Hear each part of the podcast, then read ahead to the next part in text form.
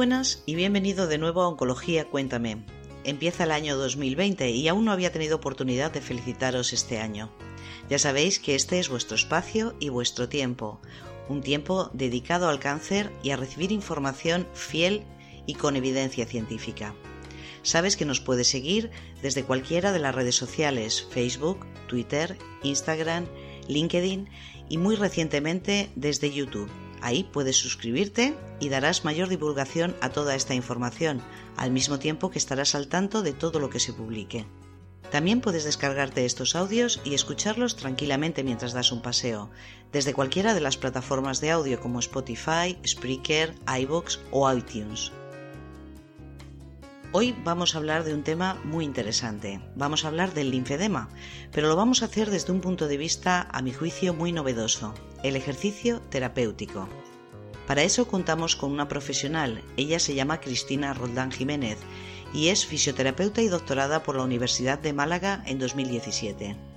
Desde que ella terminó su doctorado, comenzó a trabajar como investigadora postdoctoral en programas de ejercicio terapéutico con pacientes de cáncer de mama, como miembro del Grupo de Investigación Clinimetría en Fisioterapia del Instituto de Investigación Biomédica de Málaga, IBIMA. Esto le hizo darse cuenta de la falta de información que había sobre los cambios físicos que se producen como consecuencia de la enfermedad y de los tratamientos, y por tanto de la utilidad de su profesión en este ámbito, con el fin de mejorar la calidad de vida de los pacientes con una herramienta terapéutica con gran respaldo científico. Ella es amante de la ciencia, del ejercicio y de la educación, y por eso en sus ratos libres también le gusta divulgar información sobre los efectos beneficiosos de la fisioterapia en la población general y en los pacientes con cáncer en particular. Hoy es para mí un placer entrevistarla para que nos dé a conocer mejor esta herramienta terapéutica, cómo y cuándo aplicarla y ofrecernos esta información en la voz de una persona joven, entusiasta de su trabajo y dedicada a mejorar la calidad de vida de los demás. A pesar de su juventud, acumula experiencia suficiente para divulgar sus conocimientos basados en la evidencia científica. Recibimos entonces a Cristina Roldán desde Málaga. Hola Cristina, buenas tardes. ¿Qué tal? ¿Cómo estás? Hola, buenas tardes. Muy bien. ¿Y tú?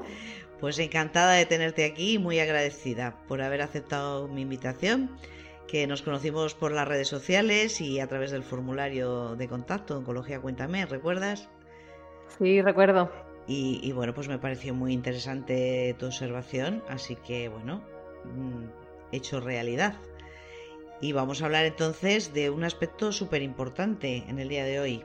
Vamos a hablar de ejercicio físico, vamos a hablar de ejercicio terapéutico, vamos a hablar de actividad física, Vamos a hablar de algunas de las secuelas que dejan los tratamientos a veces del cáncer, tales como la radioterapia, la quimioterapia o la propia cirugía, y cómo mejorar la calidad de vida de las personas, que es quizá uno de los retos más importantes que tenemos delante ahora, ¿no? Porque, bueno, pues los tratamientos han aumentado mucho la supervivencia, gracias a Dios, pero ahora nos queda la calidad de vida del paciente. Así que qué mejor que tener un especialista experto en esta materia que trabaja todos los días con estos pacientes y que además se dedica a la investigación. Cuéntanos un poco, Cristina, eh, por, contextualizar esto, cuando hablamos de ejercicio terapéutico, ¿de qué estamos hablando exactamente? Sí, claro, está bien que contextualicemos porque normalmente al, al, paciente cuando se le da el diagnóstico o después del tratamiento pues se le dice que tenga un estilo de vida activo, pero no sabe exactamente a qué es lo que se refiere. Eh, si con caminar es suficiente, si tengo que hacer algún tipo de actividad, eh, cuánto me tengo que mover, si es por casa, salir o hasta dónde puedo llegar, ¿no? Pues antes de hablar de lo que es el ejercicio terapéutico, habría que diferenciar entre los términos también de actividad física y ejercicio físico.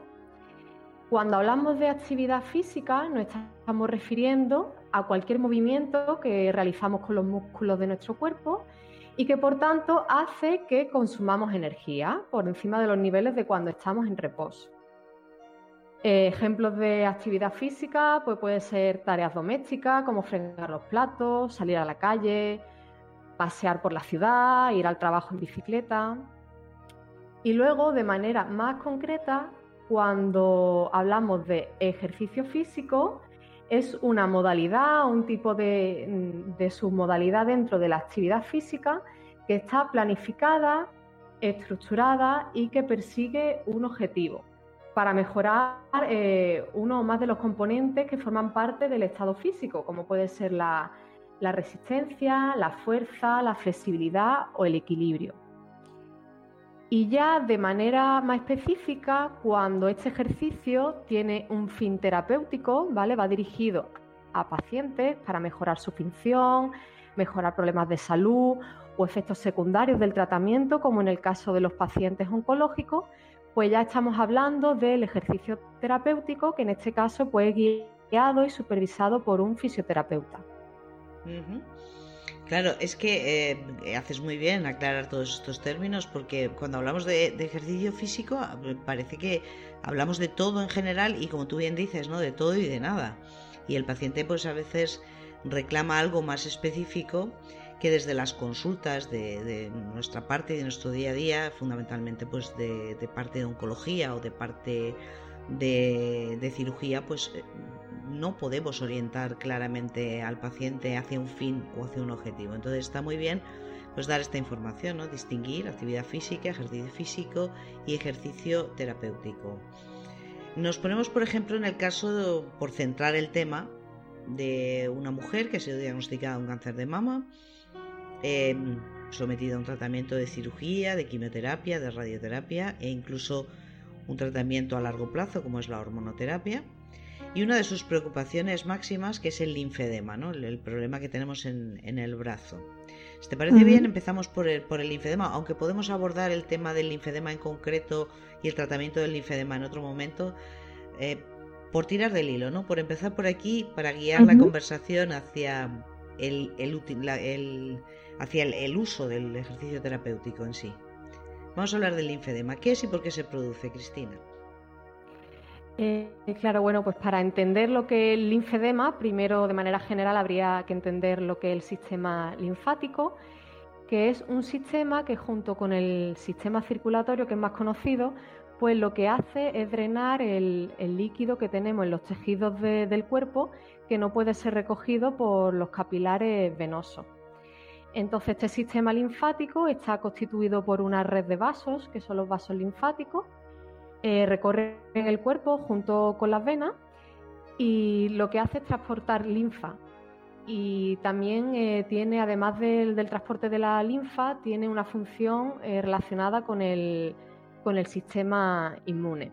Aparte de estos vasos linfáticos que recorren el cuerpo, pues también contamos con unos ganglios linfáticos que son como unas estaciones situadas en zonas como la ingle, el cuello, la pelvis o en este caso que más interesa la sila, que lo que hacen es recoger ese líquido linfático, lo filtran y, lo depuran.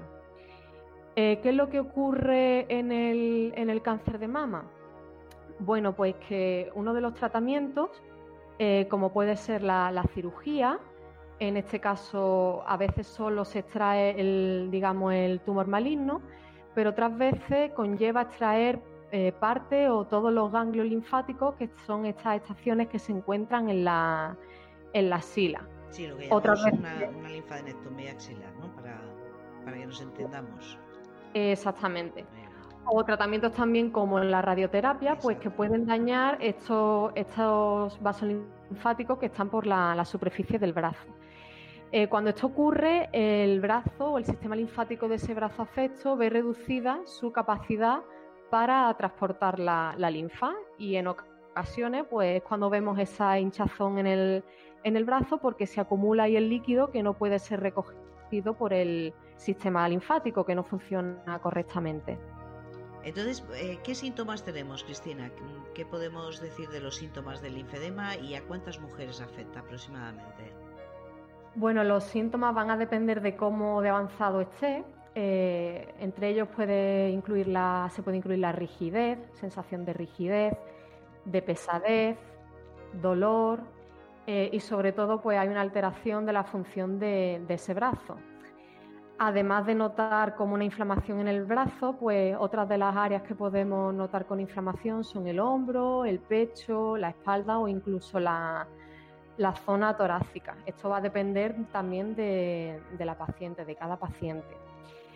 En torno al, porcentaje de mujeres que se ven afectadas por el linfedema, pues se estima que en torno un 20% de las pacientes van a padecerlo este porcentaje o hay más riesgo o es más frecuente que ocurra durante los dos o cinco años después del diagnóstico o después del tratamiento, aunque siempre en sí, una vez que, sea una, paciente se ha sometido a este tratamiento por cáncer de mama, pues el riesgo siempre está ahí. Puede ocurrir incluso 10, 20 o, o 30 años después se han dado el caso. Solo que, bueno, esos factores de riesgo más a largo plazo yo creo que tienen que ver un poco más con las cirugías que se practicaban antes y también con la radioterapia. Yo te lo digo por la radioterapia, ¿no? Porque las técnicas de radioterapia que utilizamos ahora, pues claro, no tienen nada que ver con lo que hacíamos hace 15 años, ¿no? Entonces, eh, quizá hablamos, eh, a largo plazo hablamos de pacientes de tratamientos ya hechos hace años, hace muchos años, ¿no?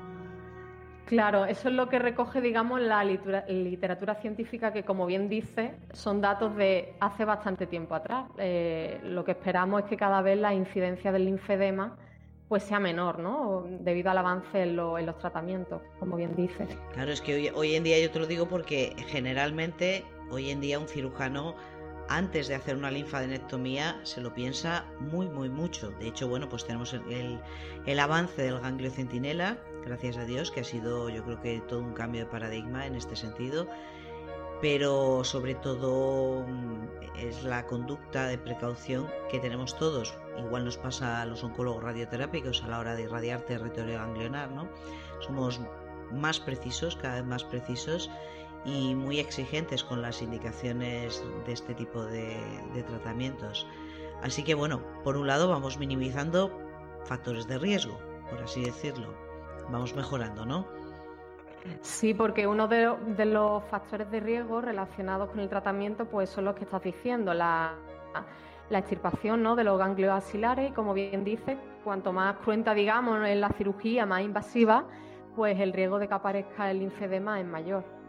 Igualmente, cuanto mayor es la zona irradiada, pues este riesgo del linfedema también aumenta. Claro. Entonces, eh, bueno, podemos quedarnos o podemos centrarnos más en las medidas de precaución, ¿no? Diferenciar factores de riesgo de medidas de precaución. ¿Cuáles serían estas medidas a tu juicio, Cristina? Bueno, dentro de los factores de riesgo que acabamos de, mencionar, hemos hablado de los, de los factores de riesgo que son relacionados con el tratamiento, pero también es importante hablar de los factores de riesgo relacionados con el, en el paciente. Por ejemplo, se considera un factor de riesgo, ¿vale? aumenta la probabilidad de que aparezca, aparezca perdón, linfedema, tener un índice de masa corporal elevado. Y ahí sí que las pacientes que han sido intervenidas por cáncer de mama tienen mucho que hacer en el, control y la, pérdida de peso. Y también la inactividad física es considerada un factor de riesgo para desarrollar linfedema, ya que las mujeres que tienen eh, unos niveles de actividad física más altos presentan menos riesgo de desarrollarlo y esto es muy importante. Muy importante, muy interesante esa, esa observación porque bueno, no le podemos, por así decirlo, no podemos echar la culpa toda al cáncer o a los tratamientos. Evidentemente hay una predisposición antes de, realizar los tratamientos e incluso del diagnóstico que también es importante tenerla en cuenta. Y en cuanto a las medidas de precaución, Sí, pues como medida de precaución o precautoria, que no son medidas preventivas, preventivas, perdón, pero se les suele decir a las mujeres pues unas pautas o recomendaciones para que, cuiden la piel del brazo afecto, para prevenir eh, infecciones, para tener mayor integridad en la piel, como por ejemplo evitar eh, visitas a saunas, que las heridas pues sean tratadas de, inmediato, evitar traumatismos y golpes, evitar eh, pinchazos en la piel, como sean, como pueden ser las transfusiones de sangre o extracciones, siempre que sea posible y, luego también pues evitar pues presiones innecesarias en la, en la piel también, en el brazo afecto. Esas medidas pues incluyen también el tiempo durante los tratamientos, obviamente. Y entonces llegamos al punto clave, yo creo, ¿no, Cristina? Que, esto es lo, divertido y, lo que me parece súper interesante de tu aportación, que una vez más te agradezco porque, porque bueno, pues eh, realmente esto es el día a día de nuestras consultas y, pocas respuestas a veces podemos ofrecer al paciente. Así que tienes una oportunidad maravillosa para dirigirte a las personas que puedan estar en este momento pues eh, a, punto de ser operadas o de irradiarse o de hacer quimioterapia o que conozcan a algún familiar que, así sea, ¿no? El mito del uso del brazo. Coger pesos, no coger pesos, linfedema, no use el brazo.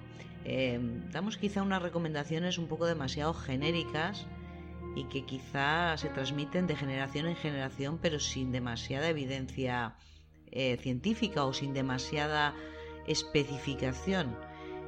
Eh, el papel aquí del ejercicio terapéutico es, clave, ¿verdad, Cristina? Explícanos esto, por favor.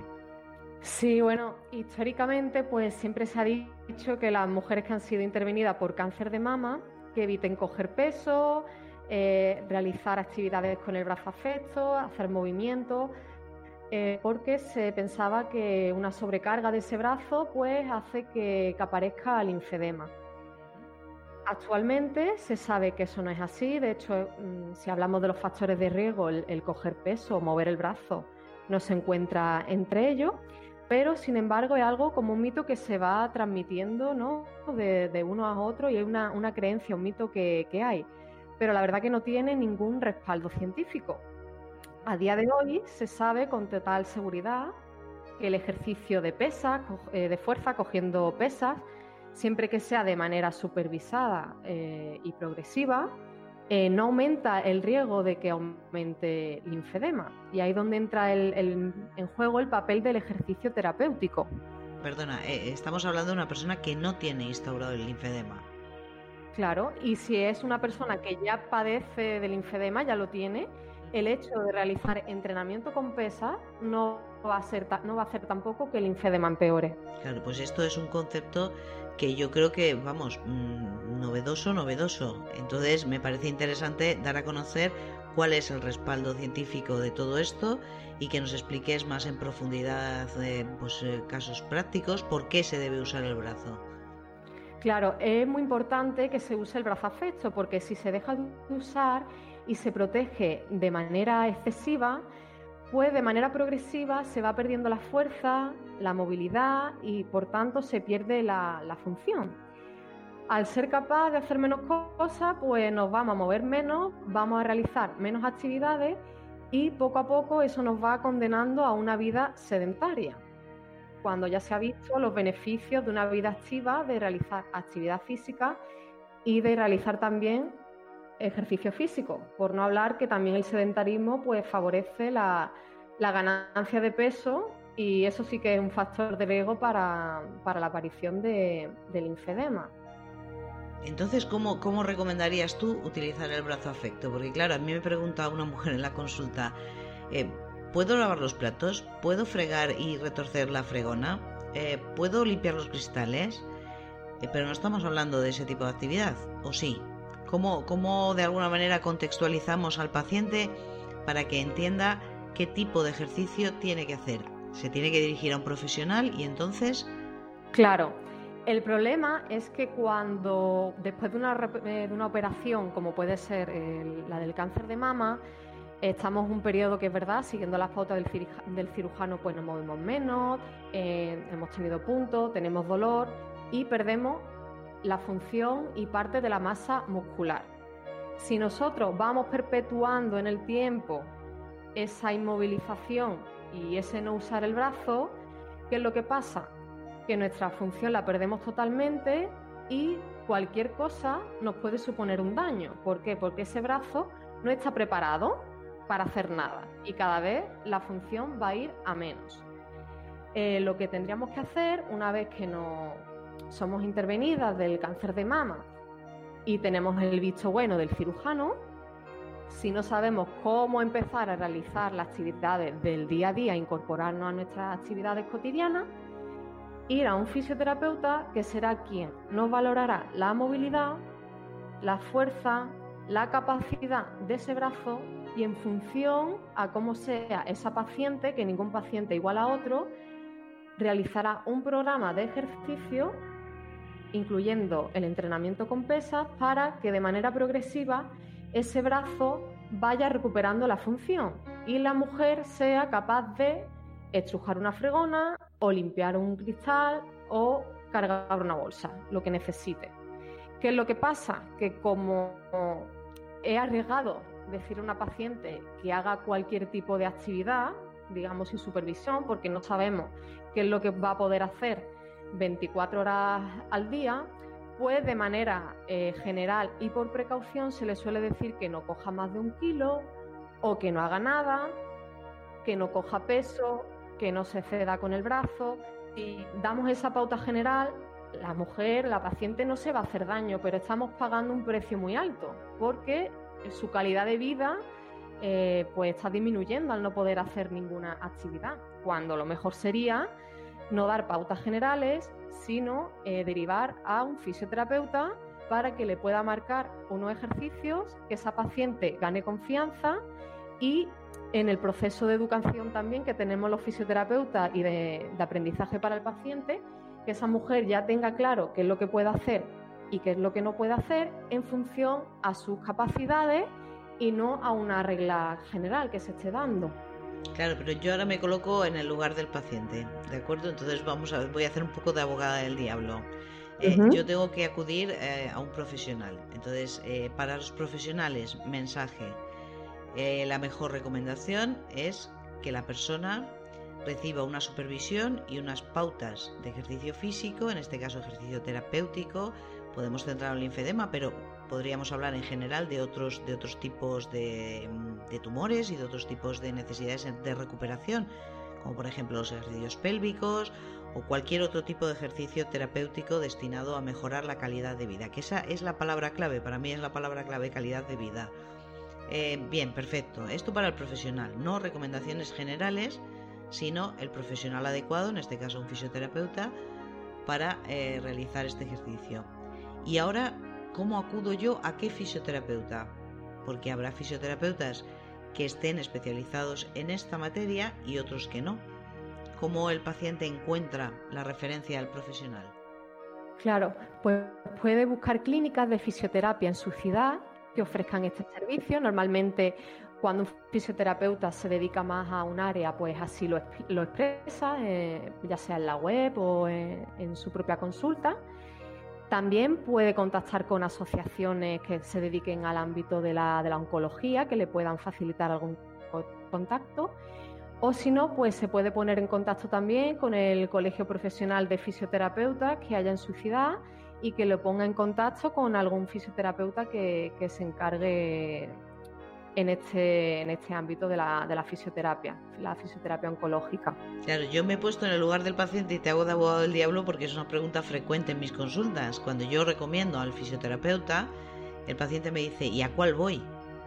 Porque ahí hay tantos mil, ¿no? Entonces, eh, ¿cómo hago yo para, para mm, de alguna manera saber que lo, que lo que me está recomendando esa persona está dedicado al ámbito de la oncología y que yo puedo realmente ponerme en sus manos. Bueno, pues me parece genial porque las, las pautas que acabas de dar son claves, ¿no? Son luz en el túnel.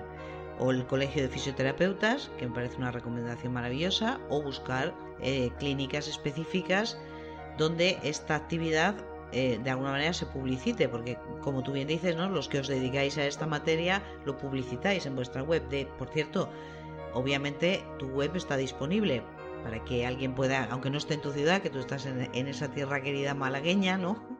Estamos un poco lejos, yo estoy en Zaragoza, tú en Málaga, pero bueno, en otras ciudades pues también existirá alguien como tú que se dedique a esto y que pueda publicitarlo. Tu página web, dinos cuál es tu página para que la gente pueda utilizarla como referencia e incluso acudir a ti si, si quisiera hacerte alguna consulta. Sí, claro. Eh, mi página web es www.cristinaroldanj.com. Ahí tengo un blog donde también, pues, de manera periódica, cuando puedo, porque me encanta esto de la divulgación, pues voy subiendo algunos posts con información sobre fisioterapia y cáncer, ejercicio y cáncer y demás. Así que también lo animo a que, a que le echen un vistazo. Claro, por eso, porque resulta súper interesante. De hecho, yo he visto infografías tuyas muy, muy específicas y muy bien hechas de, ejercicio y cáncer. En, en, concreto esta que fue la que me llamó la atención y que fue la que por la que empezamos a hablar tú y yo y así nos conocimos. Entonces, bueno, yo creo que el papel de la fisioterapia eh, mediante el ejercicio terapéutico en el linfedema, pues eh, nos llevaría a qué, a qué camino, cómo realmente podríamos mejorar la calidad de vida del paciente. Vale, bueno, dentro de lo que es el ejercicio terapéutico en mujeres operadas de, cáncer de mama, dentro del abordaje del linfedema, digamos que hay unos ejercicios específicos de movilidad, ejercicios activos, ejercicios respiratorios, que son más específicos del linfedema. Pero luego están los programas de ejercicio terapéutico, que consisten en ejercicio cardiovascular o ejercicio aeróbico, combinados con ejercicio de fuerza, que son los que aportan más beneficios al paciente oncológico y eso incluye también a las mujeres operadas de cáncer de mama y que también deben realizarlo las mujeres que padezcan linfedema o estén en riesgo de padecerlo. ¿Por qué son tan importantes este, estos programas de ejercicio que incluyen ejercicio cardiovascular y entrenamiento de, fuerza? Bueno, pues por un lado, eso va a hacer que la mujer, el paciente, mejore su composición corporal. Ya sabemos que durante los tratamientos y después del mismo, pues hay una pérdida de la masa muscular. Y estos programas de ejercicio ayudan tanto a preservarla o incluso a mejorarla al mismo tiempo que disminuye el porcentaje grasa. Por otro lado, aumenta la fuerza, la fuerza en general de todo el cuerpo y luego de manera concreta también en ese brazo afecto que normalmente eh, es el miembro superior o el brazo que más, fuerza, pierde. Perdón. Y luego, por otro lado, también sería muy importante eh, tener en cuenta que el ejercicio terapéutico va a disminuir los efectos secundarios del tratamiento. Uno de los efectos secundarios del tratamiento más importante es la fatiga relacionada con el cáncer. Se da en un porcentaje muy alto de pacientes con cáncer de mama y lo que hace es que la paciente pues se sienta cansada sin saber por qué, es un cansancio que varía de un día a otro, que no tiene explicación, la paciente no entiende por qué un día se levanta más cansada y otro día hace menos cosas y está mm, más cansada, va variando y no se encuentra una explicación ni cede al reposo. El hecho de que yo descanse no hace que esa fatiga disminuya. Pues bien, está demostrado que el ejercicio físico es una de las herramientas no farmacológicas más efectivas para disminuir esta fatiga con lo que esto conlleva para la calidad de, vida del paciente también. Claro que curiosamente, y esta es una discusión frecuente que yo tengo con mis pacientes, discusión en el buen sentido, claro, pues estamos hablando del clima de una consulta eh, cercana y de una consulta en la que podemos hablar de profesional a paciente, evidentemente, pero con un clima cercano. Cuando le dices, eh, es que deberías hacer ejercicio físico, sí, con lo cansada que estoy, eh, entonces es importante que, me hagas esta reseña y que, recalques este aspecto de la energía, el obtener la energía. Porque, por ejemplo, la radioterapia, que es un tratamiento diario, eh, yo me harto todos los días a decir, descansa y bebe agua, descansa y bebe agua. Y cuando me dicen, bueno, pero ¿puedo caminar? Claro, por supuesto que puedes caminar, es que debes caminar.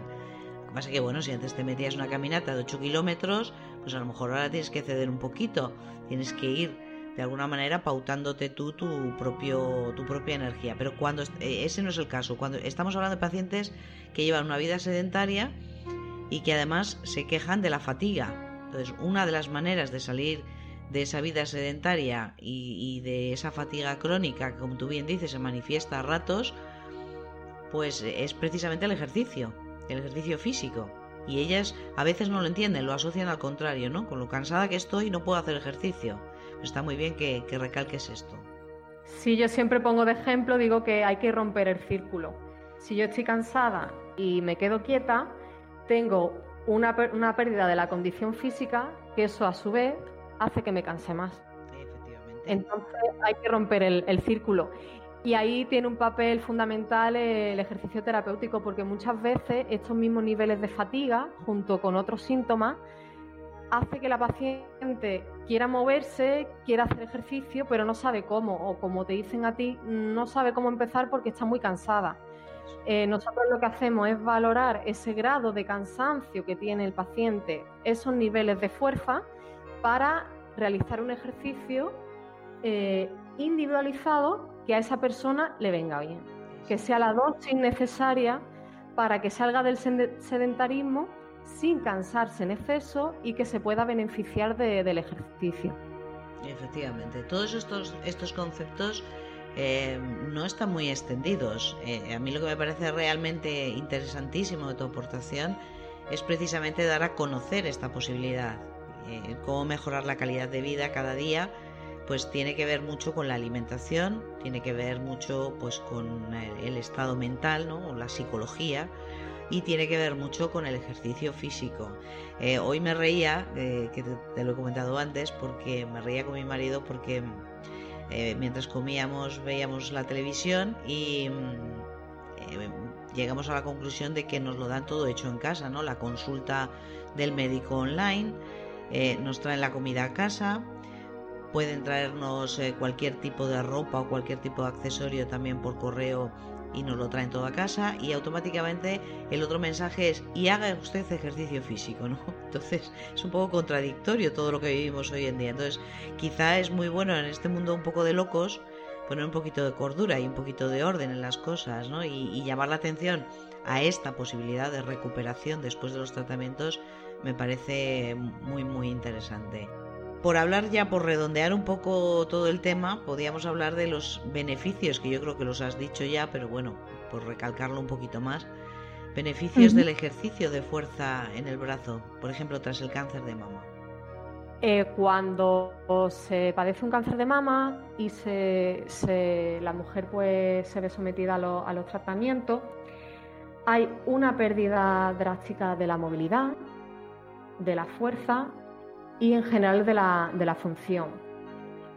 ¿Qué es lo que pasa? Que esta pérdida de la función es la principal barrera que separa al paciente tanto del ejercicio físico como de cualquier actividad física de la vida cotidiana. El hecho, como comentaba antes con el ejemplo de la fatiga, de poder dar ejercicio en la dosis adecuada, en la cantidad adecuada que esa paciente necesita según sus niveles de fuerza para que vaya pudiendo ganar capacidad de manera progresiva, en primer, primer lugar es un, nexo, un perdón, de unión entre el estado de la paciente actual, que la conduce al sedentarismo, a eh, la cantidad de actividad física que puede llegar a realizar si rompemos eh, esa barrera. Por tanto, vamos a ganar movilidad, vamos a ganar fuerza, vamos a ganar confianza y luego sobre todo vamos a perder miedo porque muchas veces se tiene miedo a usar ese brazo porque no la han guiado y no sabe qué es lo que puede hacer y qué es lo que no. Además es que el miedo eh, exagerado hasta el punto de que no es infrecuente, como yo me he encontrado a veces en la consulta, personas con el hombro caído por la postura de defensa ante la mama. Es decir, voy al supermercado, cuidado que me dan un golpe, cuidado que... Entonces la mujer acaba adoptando una postura defensiva con el hombro caído y el brazo anticipado a, la protección de la mama, en este caso irradiada o de la mama operada. Y, y, llega un momento en que hay una asimetría brutal entre un hombro y el otro, con lo cual esto acarrea una serie de problemas y de alteraciones en las cervicales, problemas de sueño, dolores de cabeza, en fin, que ya sabemos que vienen directamente relacionadas con esa, con esa postura, ¿no? con ese, ese mal hábito postural. Así que, desde luego, me parece interesantísimo poder eh, dar a conocer esta faceta del ejercicio, que no es ejercicio físico sin más, ni genérico, que también, también viene bien, claro que por supuesto caminar, nadar, eh, montar en bicicleta, todo lo que sea actividad física, eh, es de alguna manera beneficioso, pero además incluir esta parte del apellido terapéutico, ejercicio terapéutico. Y me parece fundamental dar a conocer este aspecto. No sé si quieres de alguna manera mm, resumir todo, todo, todo el mensaje de lo que acabas de decir o si quieres decir algo más, añadir algo más, Cristina. Sí, lo que, lo que me gustaría es que los pacientes que nos estén escuchando se quedaran con el mensaje de que la actividad física es muy beneficiosa, todo el movimiento que añadamos en el día a día es beneficioso, sumar minutos de actividad. El ejercicio físico en cualquier modalidad también es beneficioso, siempre que estemos sumando minutos en el día a día, rompamos el sedentarismo, es beneficioso, pero que luego aparte el ejercicio terapéutico pues va a hacer que aquellos pacientes que tengan limitaciones físicas o efectos secundarios que no, lo no le dejen realizar actividad física o ejercicio físico, pues pueden contar con el ejercicio terapéutico para ir ganando capacidad y poder incorporarse en las actividades del día a día y poder beneficiarse de, del efecto que tiene el ejercicio, que hemos mencionado, por ejemplo, que disminuye la fatiga, que aumenta la composición corporal, pero también eh, hace que aumente la, la, fuerza, disminuye el riesgo de padecer enfermedad cardiovascular en algunas pacientes con cáncer de mama. También se está estudiando el efecto del ejercicio terapéutico durante el tratamiento. También hay investigaciones que están eh, investigando la importancia de mantener la musculatura, como puede ser con el entrenamiento de fuerza durante el tratamiento para disminuir la, toxicidad y así aumentar las tasas de, de, supervivencia, frenar la, destrucción muscular y reducir los síntomas también derivados del tratamiento. Que si no saben cómo empezar, que acudan a un fisioterapeuta y que busquen ayuda, que su estado actual, su estado físico actual, eh, se puede revertir si cuentan con la ayuda necesaria.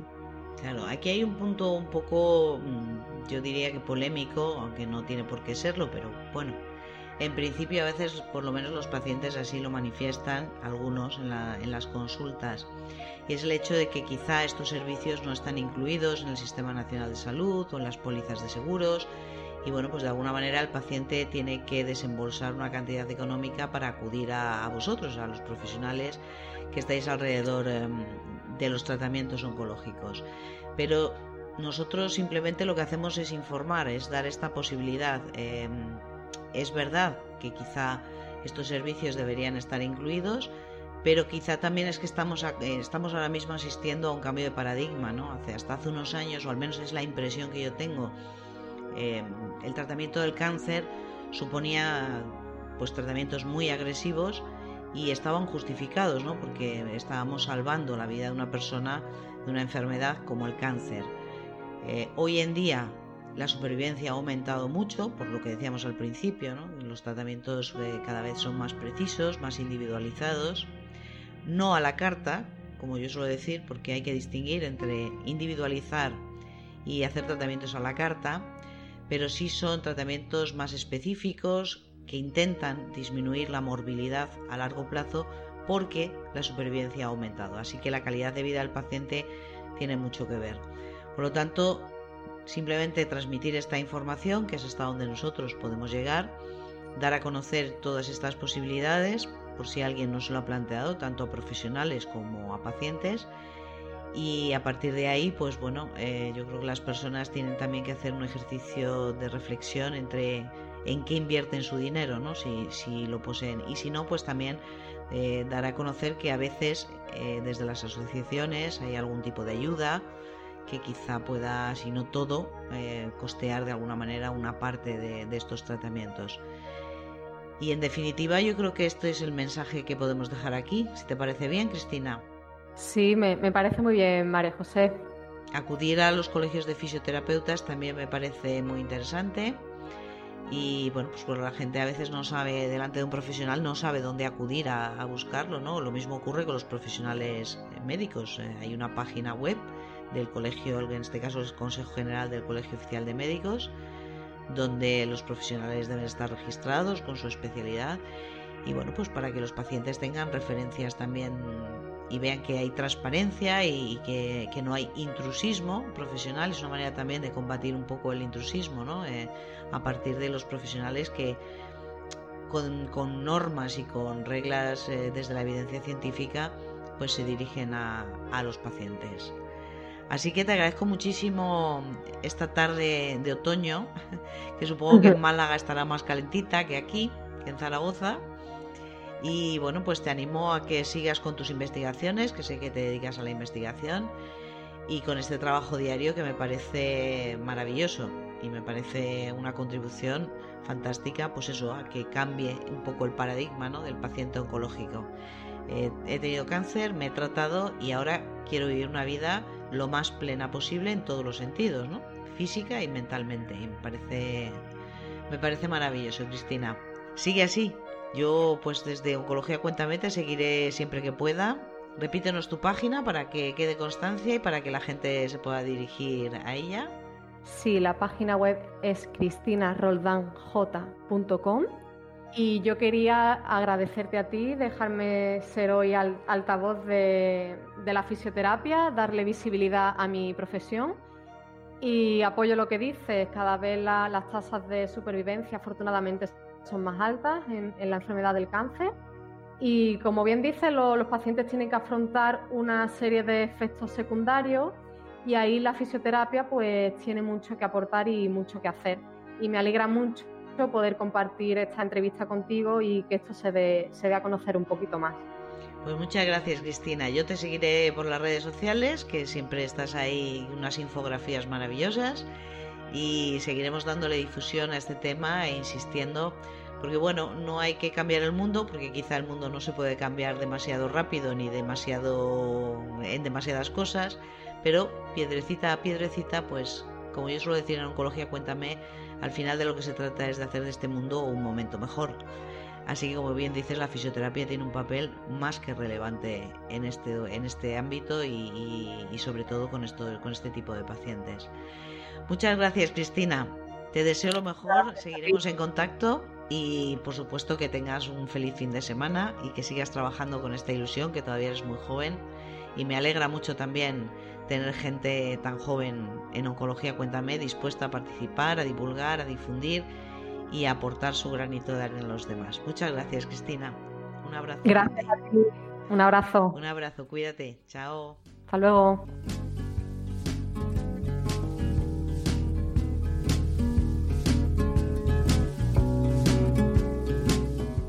Y así nos despedimos por hoy en Oncología Cuéntame, después de haber charlado un ratito con Cristina Roldán, fisioterapeuta y dedicada al ejercicio terapéutico como herramienta para mejorar la calidad de vida de los pacientes. Un espíritu joven, un espíritu entusiasmado con su trabajo, algo que a mí me ha dado un extraordinario placer compartir. Es difícil hoy en día pararse a pensar cómo estamos educando a nuestros jóvenes valores científicos si ellos realmente están entusiasmados con lo que hacen y con la importancia de lo que hacen para los demás. Por eso para mí hoy Cristina ha sido un gran chorro de agua fresca. Un placer, Cristina. Espero tenerte cerca en Oncología Cuéntame y espero que sigas realizando tu trabajo con esta motivación. No me quiero despedir de vosotros sin invitaros a escucharnos desde cualquiera de las plataformas de audio, iBox, iTunes, Spotify, Spreaker y a seguirnos en las redes sociales para dar difusión a toda esta información. Si es útil para ti, también es posible que lo sea para otras personas. Por eso te invito a suscribirte a nuestro canal en YouTube, para que de este modo también estés al día y al tanto de todas las novedades en Oncología Cuéntame. Al final lo que importa no son los años de vida, sino la vida de los años. Abraham Lincoln. Por eso, Añade vida a tus años, añade calidad de vida a tu existencia. En Oncología Cuéntame intentamos hacer de este mundo un momento mejor y te invitamos a que colabores con nosotros. Si eres profesional de la salud, si quieres participar, dirígete a nosotros a través del formulario de contacto que encontrarás en esta página web. Estaré encantada de conoceros. Tengo que deciros que he encontrado personas maravillosas y sorprendentemente muy colaboradoras y con muchas ganas de participar a través de este formulario. Por eso, gracias a todos por escucharnos, gracias por seguirnos, gracias por estar ahí y sobre todo gracias por participar. Me despido. Un abrazo y hasta la próxima. Oncología, cuéntame tu espacio y tu tiempo. Adelante.